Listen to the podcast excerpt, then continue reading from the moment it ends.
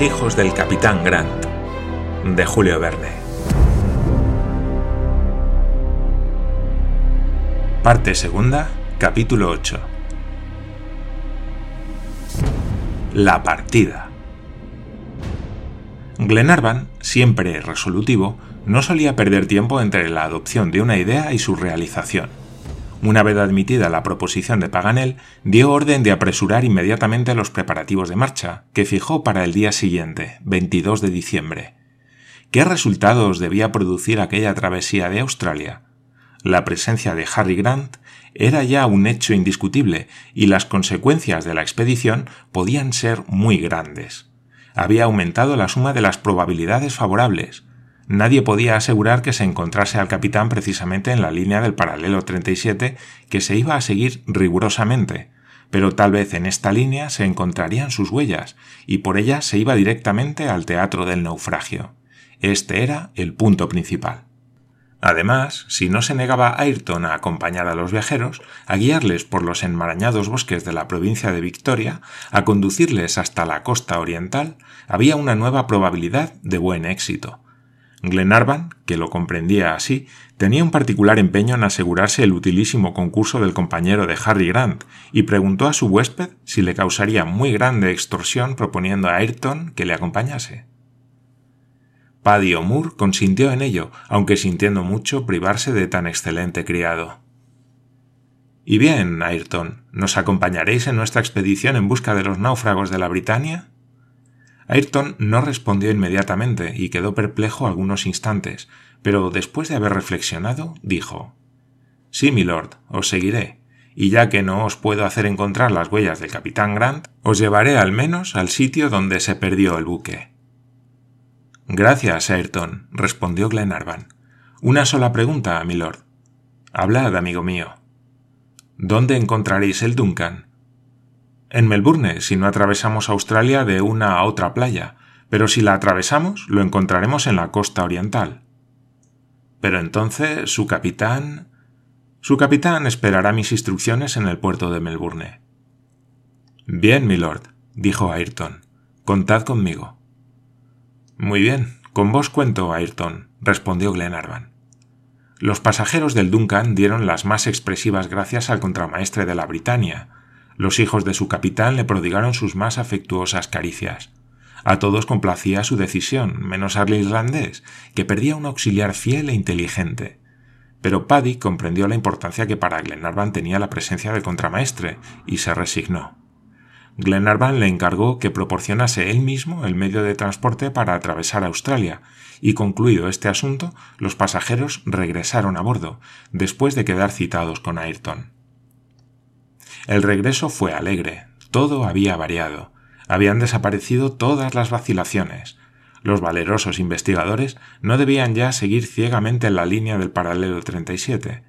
No era ya dudoso que Harry Grant había encontrado refugio en el continente y llenaba el corazón de todos la satisfacción que ocasionaba la seguridad después de la incertidumbre.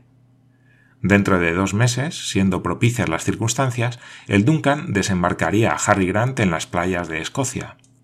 Cuando John Mangles apoyó la proposición de intentar con los pasajeros la travesía de Australia, contaba con que esta vez él sería uno de los expedicionarios.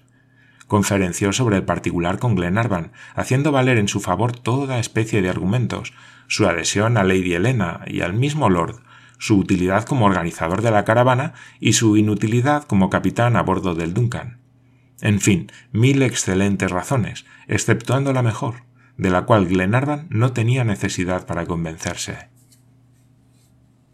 Una sola pregunta, John, dijo Glenarvan. ¿Tenéis en vuestro segundo una absoluta confianza? Absoluta, respondió John Mangles. Tom Austin es un buen marino, conducirá al Duncan a su destino, dispondrá hábilmente sus reparaciones y estará donde se le diga el día que se fije. Tom es esclavo del deber y de la disciplina. Nunca se permitirá modificar ni retardar la ejecución de una orden. Vuestra señoría puede, pues, contar con él como conmigo mismo. Siendo así, John, respondió Glenarvan, nos acompañaréis porque bueno será, añadió sonriéndose, que estéis allí cuando encontremos al padre de Mary Grant. Oh, señor, murmuró John Mangles. No pudo decir más. Palideció un instante y cogió la mano que le tendía Lord Glenarvan. Al día siguiente, John Mangles, acompañado del carpintero y de los marineros encargados de los víveres, regresó al establecimiento de Paddy Moore, donde, de acuerdo con el irlandés, debía organizar los medios de transporte. Toda la familia le esperaba pronta a trabajar bajo sus órdenes. Ayrton estaba allí y no escatimó los consejos que le suministraba su experiencia. Paddy y él estuvieron conformes en disponer para las viajeras una carreta tirada por bueyes. Los hombres realizarían el viaje a caballo. Paddy podía proporcionar las bestias y la carreta. Esta tenía de largo veinte pies y estaba cubierta con un toldo montado sobre cuatro ruedas, siendo cada una de estas de una sola pieza, sin rayos, cubo ni aro de hierro. El juego delantero, muy separado del de atrás, consistía en un mecanismo rudimentario que no le permitía dar vueltas en corto espacio. De este juego arrancaba una lanza de 35 pies de longitud a la que se uncían tres pares de bueyes, los cuales tiraban a la vez con los músculos de la cabeza y del cuello por la doble combinación de un yugo sujeto a la nuca y un collar fijo al yugo con una clavija de hierro.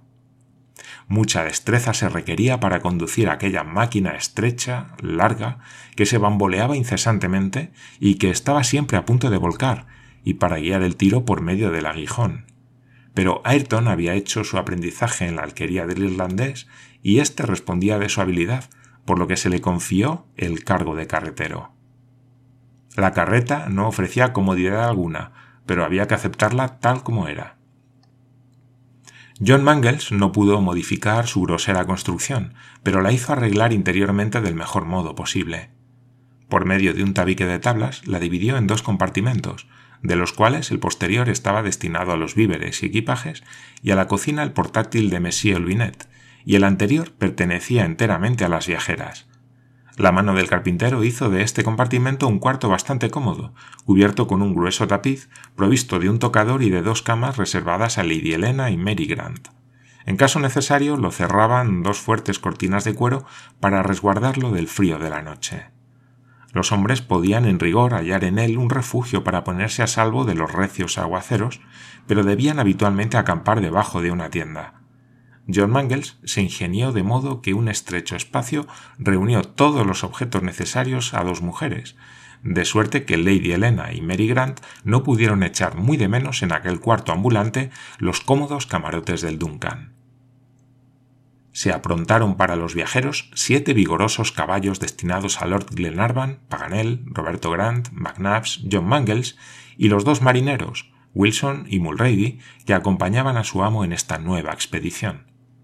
Ayrton tenía su asiento delante del carro, y Monsieur Olvinet, que no era muy aficionado a la equitación, se arreglaría como Dios le diese a entender en el compartimento de los equipajes. Caballos y bueyes pastaban en las praderas de la granja y podían reunirse fácilmente al llegar la hora de marcha. Después de haber tomado sus disposiciones y dado al maestro carpintero las órdenes convenientes, John Mangles pasó a bordo con la familia irlandesa que quiso devolver la visita al Lord Glenarvan, Ayrton tuvo por conveniente reunirse a ella, y a cosa de las cuatro, John y sus compañeros pisaban la cubierta del Duncan. Fueron recibidos con los brazos abiertos. Glenarvan les invitó a comer a bordo, no queriendo ser menos galante que sus huéspedes, y estos aceptaron con gusto la respuesta a su hospitalidad australiana en la cámara del yate. Paddy O'Moore quedó maravillado.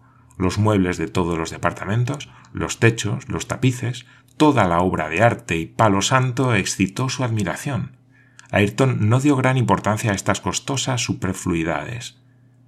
Pero en cambio el contramaestre de la Britania examinó el yate desde el punto de vista de un marino. Visitó hasta su sentina, bajó a la cámara de la hélice, a las carboneras, la despensa, a la Santa Bárbara, interesándole particularmente el almacén de armas y el cañón giratorio del cual preguntó el alcance. En las preguntas de Ayrton vio al momento Glenarvan que hablaba con un hombre que era del oficio. Después, el contramaestre de la Britania inspeccionó cuidadosamente la jarcia y la arboladura. Tenéis, milord, un hermoso buque, dijo. Y sobre todo un buen buque, respondió Glenarvan. ¿Cuántas toneladas? Doscientas diez. Me engañaré mucho, añadió Ayrton, si digo que el Duncan a todo vapor anda quince nudos. Podéis poner diecisiete, replicó John Mangles, y os quedaréis corto.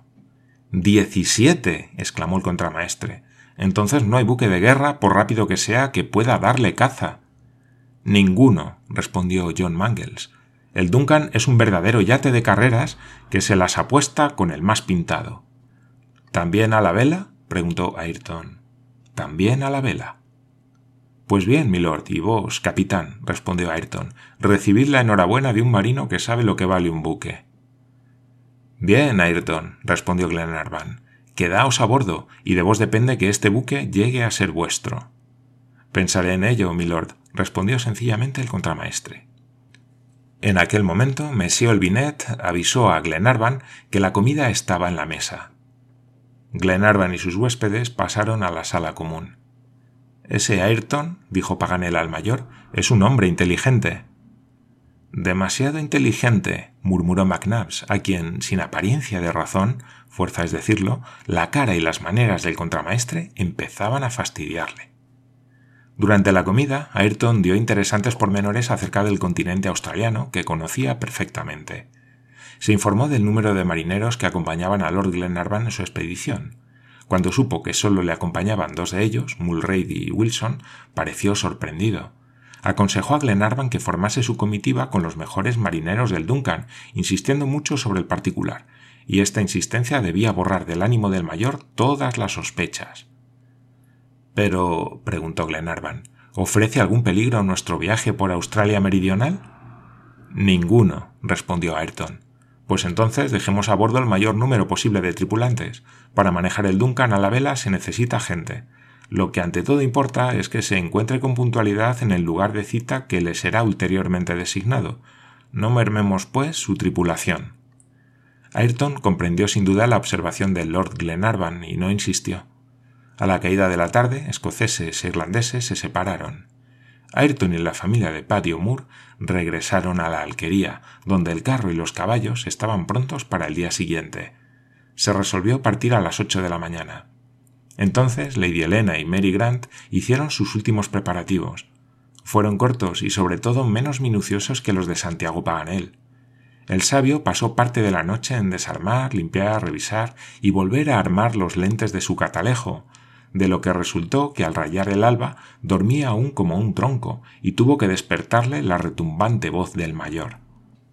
Ya los equipajes habían sido transportados a la alquería por los marineros de John Mangles. Una lancha aguardaba a los viajeros que se embarcaron en ella inmediatamente. El joven capitán dio sus últimas instrucciones a Tom Austin, recomendándole principalmente que esperase las órdenes de Lord Glenarvan en Melbourne, y que las ejecutase escrupulosamente, cualesquiera que fuesen. El viejo marino respondió a John Mangles que podía contar con él en todo y para todo, y en nombre de la tripulación presentó a Glenarvan sus votos por el buen éxito de la expedición. La lancha se separó del yate en medio de sonoros hurras. En diez minutos la embarcación alcanzó la playa. Un cuarto de hora después los viajeros llegaban a la alquería irlandesa. Todo estaba dispuesto. Gustó mucho a Lady Helena su compartimento en la carreta, y ésta, con sus ruedas primitivas y macizos ejes, le entusiasmó sobremanera. Los seis bueyes, uncidos de dos en dos, ofrecían un aspecto patriarcal. Ayrton, con el aguijón en la mano, esperaba las órdenes de su nuevo amo. Par diez, dijo Paganel. He aquí un admirable vehículo que vale más que todas las carretelas del mundo. No conozco mejor medio de viajar que el de los saltimbanquis. ¿Qué más se puede desear que una casa que anda y se para donde uno quiere? Bien lo comprendían los ármatas, que no viajaban nunca de otro modo.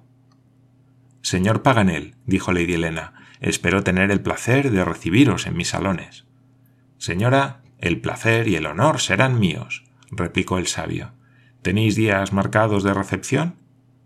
Todos lo son para mis amigos, respondió riendo Lady Helena. ¿Y vos sois? El más adicto de todos, señora, replicó alegremente Paganel. Estos recíprocos cumplidos fueron interrumpidos por la llegada de siete caballos ensillados que conducía uno de los hijos de Paddy. Lord Glenarvan arregló con el irlandés el precio de todas las adquisiciones que allí hizo, añadiendo un millón de gracias que el buen colono apreciaba tanto al menos como las guineas se dio la señal de marcha.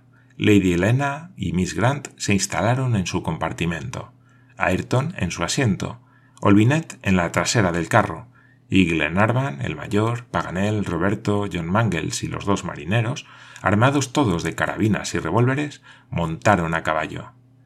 Dios os acompañe, dijo Paddy O'Moore, y toda la familia repitió Dios os acompañe.